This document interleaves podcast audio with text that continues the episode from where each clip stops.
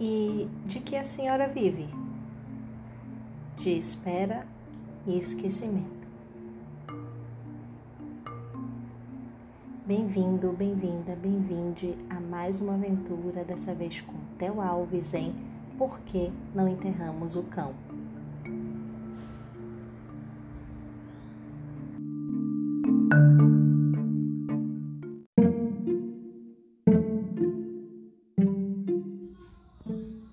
Olá, esse é o Resenha Relâmpago.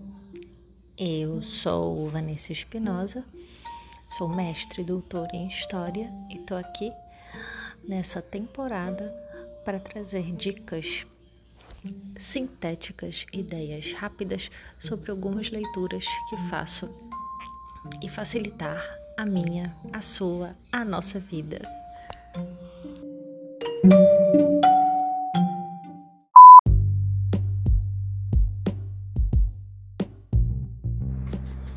Então vamos conhecer um pouco do autor Theo Alves, norte-rio-grandense, ou seja, potiguar.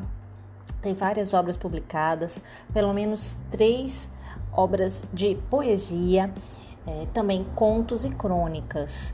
É, a obra mais recente dele, apesar dessa ser super recente, que é, vamos fazer resenha, ele tem também uma nova obra que saiu pela Lei Aldir Blanc é, em 2021 escreveu esse, esse livro de contos é, com o título Por que não enterramos o cão, sendo esse conto vencedor do Prêmio Nacional Inácio de Loyola Brandão de Literatura.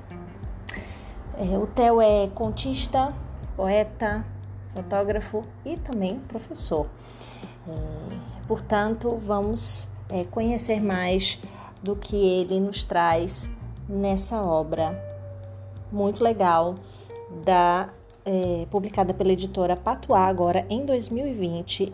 Aliás, uma editora muito legal, com um trabalho muito bom de é, diagramação, arte da capa, ao passar das páginas, conversando demais com a proposta do autor.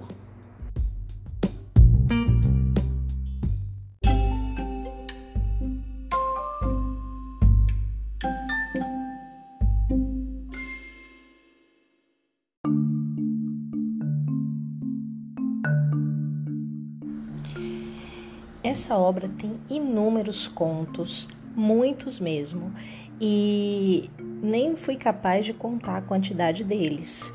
São normalmente contos é, curtos e que trazem, por exemplo, uma métrica, e se eu pudesse te dar, é, de uma página e meia por conto, é, tendo alguns duas páginas e meia a outros que é, ficam ali em meia lauda. É, o que é super interessante porque é, não significa que eles são mais densos ou menos densos, mas que eles trazem uma contribuição assim de reflexão muito interessante. Por quê? O escrito do Theo Alves é muito instigante no sentido desse labor que ele dá às construções, é, às orações, às frases dele. Então você se pega é, lendo e confusa se está a ler uma poesia ou se está a ler um, uma, enfim, né, crônica ou conto ou algo fora daquela, daquele ritmo é, poético, mas ele transforma e ele transveste essa escrita é, não poética em poesia em vários momentos. Não consigo nem trazer tantos aqui porque eles farão sentido apenas dentro do contexto do conto. Por que não enterramos o cão? Ele tem uma aparência, desde a sua capa e toda a construção, como eu falei, dialogada com os escritos que é, a editora teve o cuidado de fazer, bastante mórbido, é, porque é uma, uma reflexão muito, é, a meu ver, focado na brevidade ou no que, no que conecta ou que diferencia é, estarmos vivos ou estarmos mortos. Principalmente, qual o significado que a gente dá sobre as existências nossas de outrem no mundo. E isso vai desde um olhar afetuoso e gentil, é, da partida de alguém por quem se tem uma história, como o oposto, é, a parte mórbida ou talvez doentia do desejo de experimentar como é não estar vivo. Ao mesmo tempo, fiquei pensando que será que alguém que não seja é, do Brasil e logo depois, será que alguém que não tem uma vivência mais circular sobre o país conseguirá perceber tantas nuances e tantos disse-desdices que esse autor consegue construir em suas breves narrativas? Eu não sei, porque tem ali é, uma riqueza sobre a cultura, é, eu poderia dizer do Nordeste, mas talvez uma, uma vivência, uma sensibilidade é, dessa vivência potiguar e sertaneja que eu acredito aprende quem não sabe e é, opera beleza em quem conhece. E essa beleza, devo dizer a você, não está associada a uma romantização, muito pelo contrário, aqui já avisei a você, lerá sobre a morte, talvez mais do que a vida, e como esses rubores de vida é, entrecruzadas com o desafio que é esse ser morte rondando, é, expectam a vida dessas personagens que estão aparecendo a cada conto. Veja, essa realidade eu trouxe um trechinho da, do conto que se chama Quarentena. Ela, é, ele vai dizer aqui, né? Abre aspas. Seus dias haveriam de ser presentes para um Deus qualquer, sem sentimentos e desnecessário como deve ser todo Deus generoso. Plantaria sem as esperanças inúteis da colheita, estenderia a pele nos varais de cardeiros para que ela secasse ao vento, sob o sol. Cada sentimento eu adormeceria nas pedras e acordaria chão simples como um berço de seixos de um rio morto há séculos, numa terra em que não há o tempo. Fecha aspas. Vejam, um simples trecho, não simples, mas breve, que trago aqui, você poderia ficar pensando nele por bastante tempo. Essa é uma das grandes riquezas da obra de Theo. Outro trecho que eu escolhi para que você perceba foi o conto, tá aqui no conto Uma Carta Escrita ao Longo dos Anos. Um dos meus favoritos. Diz aqui, aspas, Tens notícias de Deus? Por aqui já não aparece há tempos, sabes bem.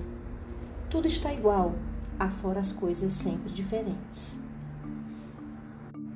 Fecha aspas, logo em seguida, abre aspas. O que morrerá são nossas particularidades, nossas pequenas diferenças.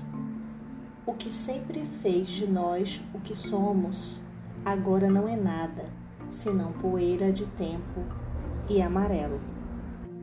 Fecha aspas. Esse conto é uma carta e uma carta meio amarga que mostra a distância de um ser familiar, porém ausente. E aí nessa carta termina com, abre aspas, ainda que nossas casas estejam sempre abertas para ti, pedimos que não voltes.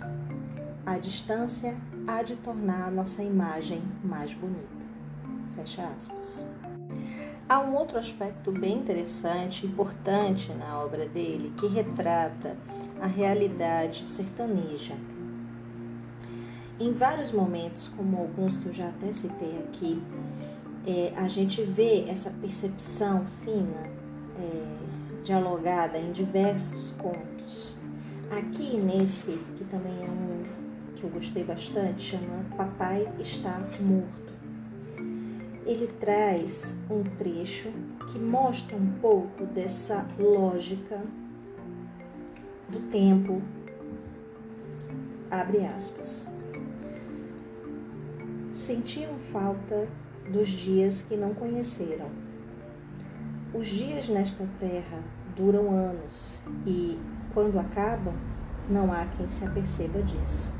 Fecha aspas.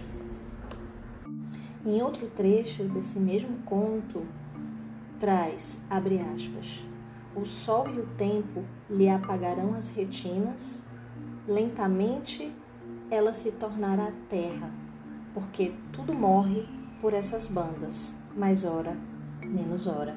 Fecha aspas.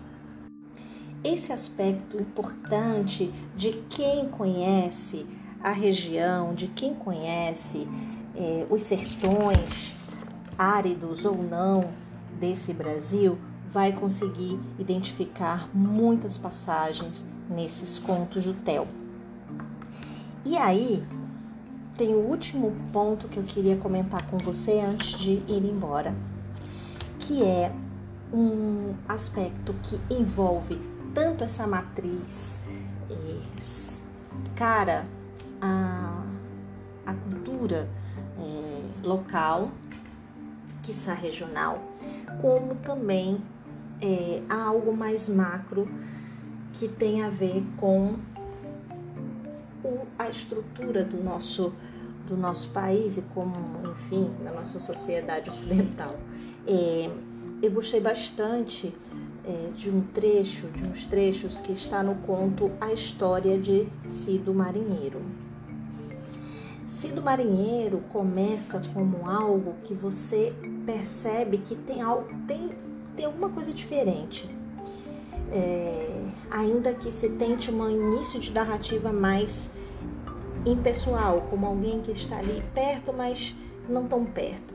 E ele vai mostrando que esse narrador, que Cido Marinheiro, é, que ele diz que é feito só de hojes é, e de ontens, ou seja, um ser que não tem uma perspectiva de futuro, mas que é um jagunço, que tem a lâmina no sangue.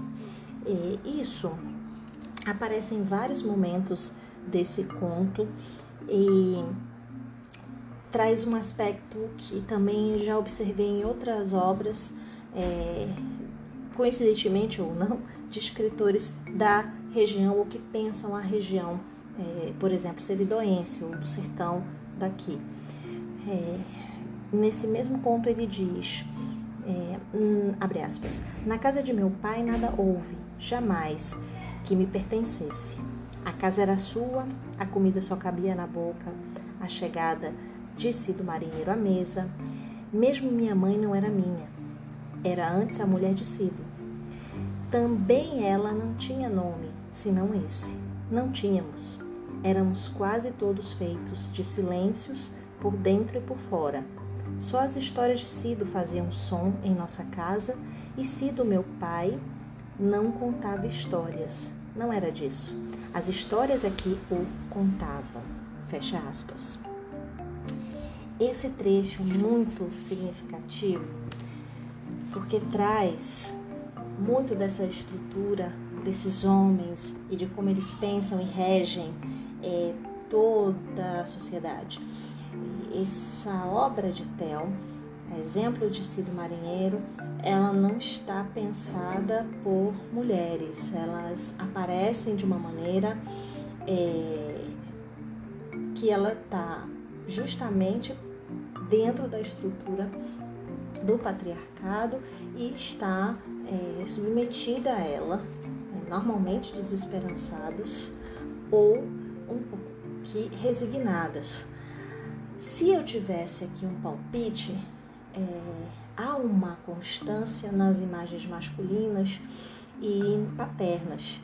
O palpite seria algo meio psicanalítico na relação, talvez, desse interesse do autor é, pelo pai ou pelas figuras paternas é, que talvez o tenham impactado.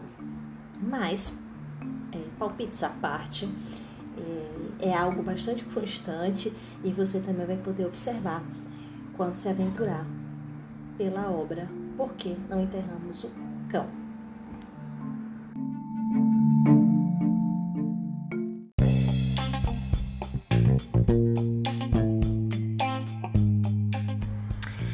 Isso é tudo. Esse foi mais um episódio da temporada Resenha Relâmpago, resenha literária em poucos minutos. E se você quiser saber mais e trocar uma ideia, estamos em alguns canais. No Twitter com Miss Espinosa, no Facebook com Vanessa Espinosa e no Instagram com Vanessa Espinosa.ufrn. Tchau!